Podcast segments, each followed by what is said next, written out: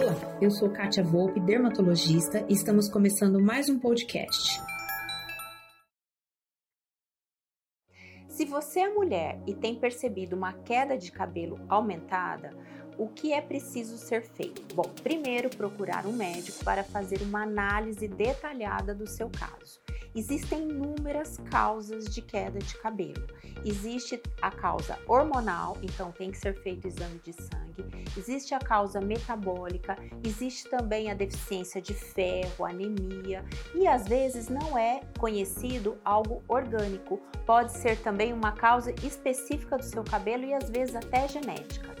Então, o quanto antes você procurar tratamento é bem importante. E não se esqueça, a pessoa que passou por alguma cirurgia ou por alguma doença infecciosa aí com essa pandemia ou um pós-parto, ela está mais propícia à queda. Minha dica é: procure um médico de confiança para te diagnosticar e cuidar de você de forma individualizada.